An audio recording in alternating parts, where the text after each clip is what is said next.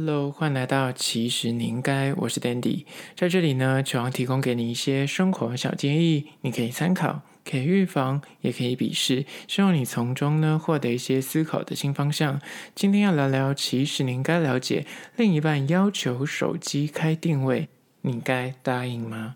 人家说科技始终来自于人性，但同时呢，我觉得科技有时候也是考验着人性。你知道，伴侣要求开定位，双方就是划开手机就可以知道另一半的行踪啊。约会的时候，你知道有些人是入职，你要找人就很方便，或是你可能这时间想说，哎，他的人在哪里？想 check 一下，就是也很容易可以找到他的行踪，确实是很便利。但是当你另一半开口就是要你。拿手机拿出来开定位、分享位置的时候，到底该如何的应对呢？今天来好好聊聊这个主题。但是实际的进入主题之前呢，来分享一间龙三寺的美食。名字叫做龙都冰果专业家，这间冰店呢，号称是百年老店。我是路过的时候看到说，哦，这间店感觉很厉害哦，因为我那天经过看到很多人在小排队，然后说，嗯，看起来就是就是在个大马路旁边，不是一个商圈，它离那个龙山寺的商圈有一点距离。那我就是看了一下他们的状况，就看到哇。整面墙都是名人的签名，都是一些政商名流的照片。也因为它有百年的历史，它上面的那些明星啊，就是你知道跨度很广，有一些那种总统级的人物啊，看好几届总统都在上面。但也有一些网红 YouTuber，就是他有签名，像阿迪我也有看到，所以他的那个领域跨度真的是蛮大的。那我这一次经过去吃的时候，所以我就选它的经典。它的经典像有好几款，然后有什么八宝冰啊，那我选的是四个配料的那个经典，就叫做红豆芋头，然后有花生，还有类似马吉的东西，还是汤圆的东西，有点无法确认，因为它的冰的那个名字就是四种配料，所以呢就有点忘了。反正 anyway 这款冰品呢，我只能说它非常的干净。你听到这点说，冰店怎么会用干净来形容冰品呢？你知道有些冰品通常一般的店家都是加黑糖水，或是加一般的糖水。那糖水越多，你就觉得啊，甜甜的很好吃。但这间店厉害在于说干净二字，就是它的基本上没有糖水，它的冰呢就是是那种剉冰的冰，但是有别于其他店的剉冰，你会吃到那个冰块的颗粒很大块。我不喜欢吃剉冰，原因就是因为我就很讨厌吃到那个冰块整块它没有融化，然后就是不是那种细的冰。但是他们这家店的那个剉冰非常的细耶，就是很很优秀的，我觉得很很细致的一个剉冰，或者这样说。但是它上面没有冰糖水，或是它的冰糖水就是我几乎无感。所以呢，它就是真材实料。你在吃那四种配料加下面的那个碎冰，所以你就觉得那个口味非常的干净，不会死甜。因为有些冰糖水你吃，你就说好甜哦，但你吃完之后，你还会还要喝很多水或喝饮料来解渴。但这间店就是我说它很干净，所以你可以吃到那个上面配料的原味，就是它的芋头也是很很鲜的芋头，就是不是像那种罐头。有些人知道。冰店，它就是买整个县城的一罐的一大罐，然后里面都是蜜芋头，但那个就非常的甜。但他们家不会，他们家完全，它芋头就可以吃进去，你就知道知道芋头本身的味道。然后它的那个，我不确定它是麻吉还是汤圆的东西。Anyway，反正它就是类似麻吉的东西，那个口感也是非常的 Q。因为你知道碰到冰，像这种麻吉就是那种糯米制品，它应该会变得很硬，有些比较廉价会这样，但不会，它这个就是非常的 Q 弹。我觉得大家应该攻击我到底是麻吉还是汤圆，anyway，反正就白色的东西，大家可以去看。其实你应该先动，我会放照片。这款冰我蛮推荐，然后这间店它的价格也还行，就是我刚刚说的什么红豆冰啊、什么花生冰什么都在七十。那比较复杂的就是就是有一些组合搭配的，就是大概八十左右。像我刚刚说的八宝冰，或是我刚刚说的四种配料的冰品，都是八十块。那他们有一些新鲜果汁，就是就是很复古的一家店。那他们的装潢就是主打就是百年老店，所以有很多艺人去捧场。它的墙都是艺人的签名或是照片，蛮有特色的。如果有经过，可以去吃吃看。这间叫做龙都冰果专业家，这间店其实就在龙山寺的旁边，所以你说来拜拜的话，说不定可以去踩点一下相关的资讯呢。我会放到其实你应该的限动二十四小时之后，会放到冰品的栏位区，大家可以按图索骥来试试看喽。那讲到这里，IG 还没有加，其实你应该的，快去按赞起来，拜托拜托。好了，那回到今天的主题，另一半要求手机开定位，你该怎么办呢？第一点就是呢，你们要去理解他开定位的目的是为了方便查情，还是真的是就担心你的出入安全跟你的。交通是否没有事故这样子？因为很多人可能突然临时发生事故，但是找不到人，那这也是蛮可怕的。那我觉得伴侣先讲个前提好了，你们要开不开这件事情，我觉得取决于两个有没有共识。两方如果有共识都不要开，那就很好；两方有共识觉得开了也没关系，那就开。所以呢，我觉得在开定位之前呢，如果你们两个讲好要开定位的话，要去厘清对方开定位的目的为何。如果他单纯是就是很担心你的行。行踪啊，人身安全。如果你们住的地方真的是很危险，或者是你们今天前往的去出去玩的地方是那种会有什么枪支泛滥啊，怎么这些？我是乱讲，反正就这类可能有一些安全上的疑虑的话，那我觉得开订阅无可厚非。那开定位还有另外一种状况，就是呢，你们原本就是很习惯报备的，那就是你就是报备哇，报备到久了就觉得好累哦，那我们就直接开定位，就知道我在人在哪里，那我就不用时时刻刻的跟你讲我人在哪里，就偶尔说到定点给你报个平安就好了。那这种也有一个路线是这样子的人。那最后一种状况呢，就是他会以。不放心之名，行方便查情之实。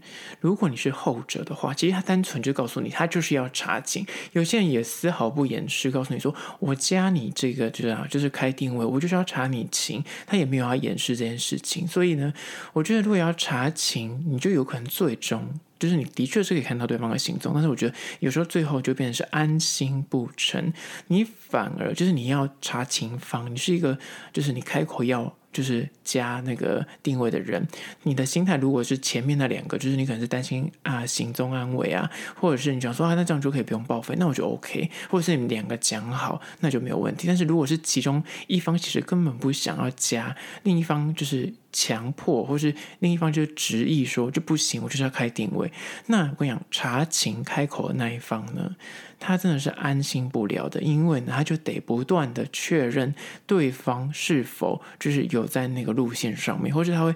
整天就把那个行踪当成是一个你知道 YouTube 的实境秀节目，就是一直死盯着二十四小时都在看那个行踪，他反而就会失去自己的生活，就是一直在专注于说你现在人在哪里，你知道他反而就看得更清，把他当 YouTube 在看。所以呢，这就是第一点，你要开定位 OK，但是双方如果讲好，心态是正确没有问题。但是如果你是为了方便查情，那可能最后你自己反而越查越心烦意乱。现在。第二点，关于说另一半要求手机开定位，你该如何面对呢？就是二，遇到定位漂移的时候呢，你真的是心安不成，反而更容易就是起争执跟起疑心。你知道 GPS 定位系统这件事情呢，它是借由基地台发出来的讯号，然后就用数据分析的，就大家可以抓到说你的大概的位置在哪里。那这件事情。终究，因为它会牵扯到网络啊，或者你的收讯啊，各方面，或是就是有建筑物遮蔽住之类，就是会有误差的可能，或者是就是单纯软体自己故障，或是他们的系统更新伺服器的问题。总之，举凡定位偏移或是讯号不稳的时候，很可能就会造成很多的情侣就会开始质疑对方。他说他口述的行踪，比方说他人说他在台北，但是他的定位系统在台中，就是跟他的。轨迹不符的时候，我刚刚讲是比较夸张了。但是我说，如果是你知道，就是些微的不一样的时候，这些定位差异呢，就很可能会造成双方多想。那更严重的是，还有一些猜忌的问题。原本你只是想安对方的心，最后演变成这不必要的纷争跟困扰。原本没事，你们没开定位，其实就是口头上讲一讲就好了。那其实也没什么问题。但是当有定位的时候，大家去看了一下那个定位，就是诶，怎么跟你讲的完全不一样的时候，大家难免就会起质疑，说我到底该相信你，还是相信科技呢？而这就是你知道开定位的一些疑虑。下第三点，关于说另一半要求手机开定位，你该如何应对呢？就是三，你知道手机开定位之后呢，遇到的很大的一个问题就是没有网络，讯号不稳。位置，你现在地处的地方很敏感，这个时候你就会压力山大。你知道面对大多数的人，我觉得绝大概百分之九十或八十以上的人，开定位其实不会造成什么困扰，因为就是你知道，我行的直，走的正，我开定位除了耗电之外，对我来说没有影响。但是怕就怕。网络的讯号阴了你，或是你知道你的定位系统失准这件事情。如果你就是觉得说，反正我去哪里，反正我就是正常的社交，我也没干嘛，就在工作。但是双方。讲好开的定位，你意外，你觉得单方面意外来到一些网络不稳，或者是刚好基地台在整修，讯号就是你知道会飘忽，或者是你刚好人就在一些 motel 旁边，或你旁边就是一些就是一些有可能会造成误会什么酒店之类的，那这些地方你刚好人在那里，定位又刚好飘到那个店家去的时候，就有可能造成你的心里面就会有定位恐慌，你自己就会觉得压力很大，因为你可能就是百口。莫辩，跳到黄河也洗不清。担心就是，哎，我现在只是在这个地方，我的定位像失准了。那我现在跟他讲，我定位失准，很像他也是觉得，怎么可能会差这么多？为什么你现在人在 motel 里面之类的？因为之前真的有人因为这样而吵架，就是那定位跑到一些。不该在这个时候出现的地方，那就是大家就很难洗刷自己的冤屈。而这第三点，没有网络，或者到讯号不稳，或者定位很敏感的时候呢，就是会压力很大。接下第四个关于说另一半要求手机开定位，你该如何应对呢？就是四。当初会开定位，就是为了消除一些不安全感，有互信的基础才能够心安，对不对？但是我跟你讲了，即便你开了定位，有些想要乱来的一些时间管理大师呢，他就是还是有办法可以想出应对的方法。像罗志祥这件事情，当初那个他的女朋友也是说，他后来才发现说，哦，原来他晚上说他睡觉，其实他有第二只手机，他就是把手机放在家里，另外手机他就带出门。所以你知道，就是像这种伸出第二只手机的啦，或是他就可以用一些什么模糊足迹，或者他可以开一些外挂系统之类的，反正就种种，你知道。道高一尺，魔高一丈，你永远比不过。就是他如果真心的想要挣脱这个牢笼的话，他就是有办法。所以你要靠定位消除不安全感，那终究是枉然，因为就是总有办法的。所以谈感情。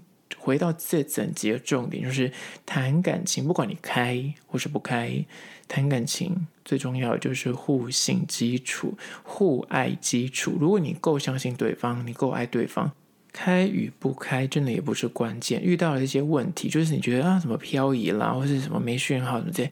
都绝对还是可以借由沟通去解开那个心结的。只是说，如果单方面你是因为不安全感作祟，所以才要求对方开就是定位的话，我跟你说，就是你就是无法解决你这个不安全感，你只会越来越不安而已。